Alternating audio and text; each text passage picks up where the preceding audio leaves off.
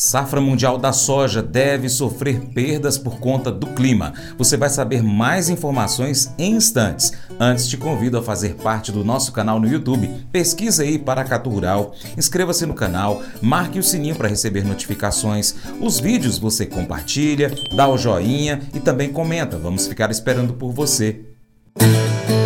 Mercado Agrícola com a maior disparidade entre os valores pedidos por vendedores e os ofertados pelos compradores, a liquidez no mercado interno da soja esteve menor na última semana do mês de outubro.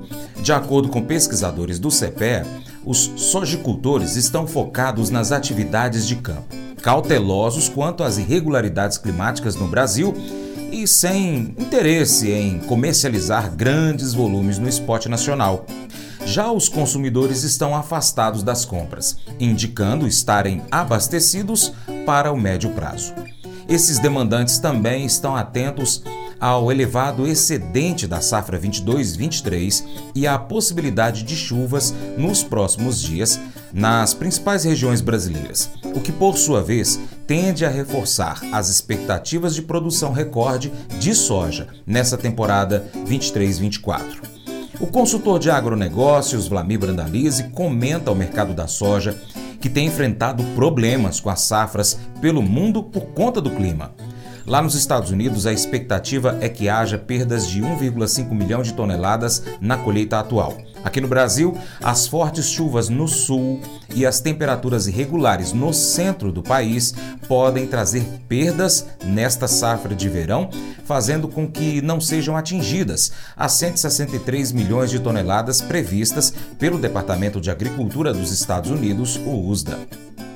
Começamos o comentário de hoje com a situação da safra americana. Safra americana foi severamente prejudicada pelo clima, né? Teve tempo seco aí a maior parte do período. E com isso a safra vai indo para a reta final. Nesse momento, segundo o USDA, 85% das lavouras colhidas da soja Semana passada era 76, o ano passado era 87, também estava adiantado, e a média é 78. Essa é a colheita americana de soja. O estado de Illinois, que deve ser o estado que mais vai produzir soja nessa temporada, está com 89% das lavouras colhidas na reta final. O ano passado era 87 e a média 82. Estado de Iowa, o segundo maior produtor, 93% colhido, a média 84, o produtor correndo para colher o que resta nos campos das lavouras de soja para depois tocar a colheita do milho, que também está adiantada. Safra americana indo para o final, provavelmente a safra americana vai resultar numa produção menor aí que a 111,7 milhões de toneladas que o USDA apontou. Tem grande chance de desse número ser pelo menos um milhão, um milhão e meio a menos e oferta menor a nível global, né? A USDA já apontou pouco mais de 399 milhões de toneladas na safra 23-24, então nós temos que tirar um pouco dessa safra americana, que é uma safra um pouco menor. Safra brasileira está no plantio, pouco mais de 40% plantado nesse momento. Mato Grosso que está na frente, pouco mais de 70%. E agora produtor correndo para plantar onde que consegue, onde que o clima permite. Sul, muita chuva atrapalhando a vida do produtor. Estados centrais, norte e nordeste ainda chuvas irregulares, não normalizou. E com isso o plantio está atrasado. O produtor reclamando aí que já tem perdas. E realmente nessa condição de clima inicial, pelo menos 5 milhões, 6 milhões de toneladas das 163 a 170 milhões de toneladas que eram previstas já estão comprometidas. Por isso que também Brasil provavelmente vai ter uma oferta um pouco menor do que as projeções. Como o USDA apontou aí, 163 milhões de toneladas para o Brasil, dificilmente vai chegar nesse número. E aí a safra mundial aí já vai cortando aqui, cortando ali. Provavelmente já fica abaixo de 395 milhões. Acredito que se chegar a 390 milhões de toneladas já será um grande número, porque tem aí pela frente. A Argentina, produtores da Argentina reclamando. Há uma escassez de combustíveis, o temor da falta de diesel por ali. Mais um grande problema para os produtores argentinos nessa temporada. As projeções são de plantar um pouco mais de 16 milhões de hectares na Argentina, mas sem diesel para tocar as máquinas, com dificuldade dificuldade de insumos, situação do produtor argentino não é nada boa. Então, por isso que as chances de termos uma safra abaixo de 390 milhões de toneladas a nível global são bem grandes. Safra velha segue ainda comercializando. No Brasil, os negócios agora têm andado pontuais. Ainda temos cerca de 34 milhões de toneladas de soja da safra velha. O ano passado era 18 milhões e meio. Ainda tem muita soja e produtores vendendo aos poucos aí para fazer caixa e tocar o plantio da safra nova. Alguns já apontando que vão deixar para vender em janeiro em função do ano fiscal. Esse é o quadro aí que está se mostrando nesse mercado nesse momento em que os portos estão aí querendo Paranaguá na faixa de 144 reais. O Rio Grande que paga melhor é na faixa de 150, 151, 152, que é o melhor nível a nível nacional aí, é o Porto de Rio Grande. Porto de Santos fica no meio do caminho entre Paranaguá e Rio Grande. Essas são as posições. E Safra Nova está na faixa de 135, as posições aí do abril, até na faixa 139, 140 no junho com julho. Tem se mostrado dentro desses patamares aí nesses últimos dias. O mercado agora esperando os dados finais aí das exportações. Grandes chances aí que, que a CSEX confirme aí que nós vamos fechar perto de 6 milhões de toneladas exportadas nesse mês de outubro. E aí vai seguindo com o recorde histórico no acumulado, né? Provavelmente vamos ficar perto aí de 94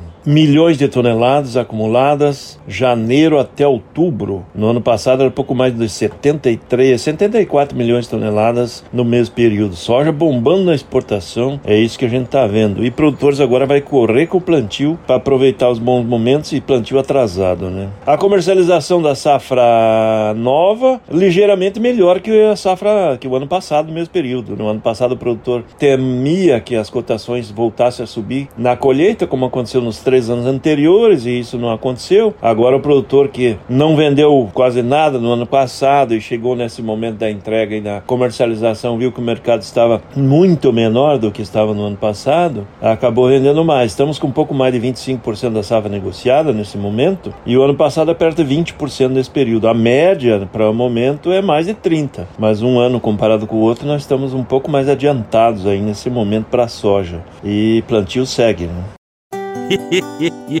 Mas eu vou dizer uma coisa pra você, viu? É, se quiser colocar propaganda sua aqui nesse programa, ó, eu vou dizer um negócio, você vai ter um resultado bom demais, senhor. É isso mesmo, é facinho, facinho, senhor. Você pode entrar em contato com os meninos ligando o telefone deles. É o 38, é o 991810123. Bem fácil. É muito bom porque aí a sua empresa vai sair dentro de um programa que é ligado aí ao homem para mulher do campo. É nós que vai estar tá assistindo e também vai ver sua propaganda. É bom ou não é?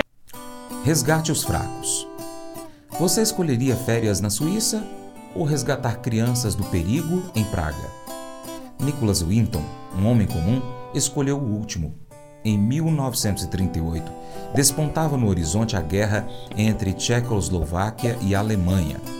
Depois de visitar campos de refugiados em Praga, onde muitos judeus viviam em condições horríveis, Winton se sentiu obrigado a elaborar um plano para ajudar.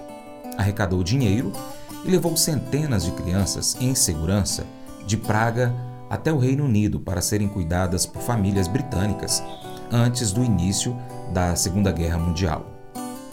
Suas ações exemplificaram o Salmo 82: defendam os direitos do oprimido e do desamparado. Asaf, o escritor desse salmo, queria estimular o seu povo a defender a causa dos desamparados Livrem o pobre e o necessitado, libertem-nos das garras dos perversos. Como as crianças que Winton lutou intensamente para resgatar, o salmista falou por aqueles que não podiam falar por si mesmos, pobres, pelas viúvas, precisavam de justiça e proteção.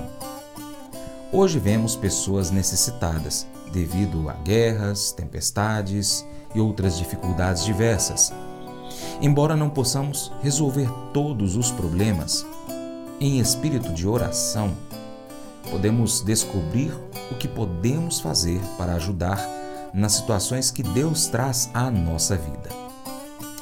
Esse devocional faz parte do plano de estudos Amor ao Próximo do aplicativo bíblia.com. Até o próximo encontro. Deus te abençoe. Tchau, tchau.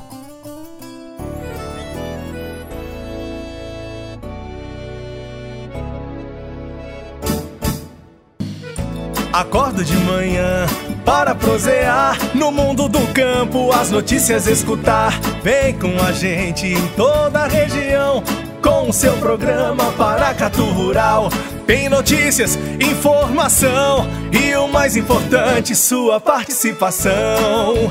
Programa Paracatu Rural. Programa Paracatu Rural.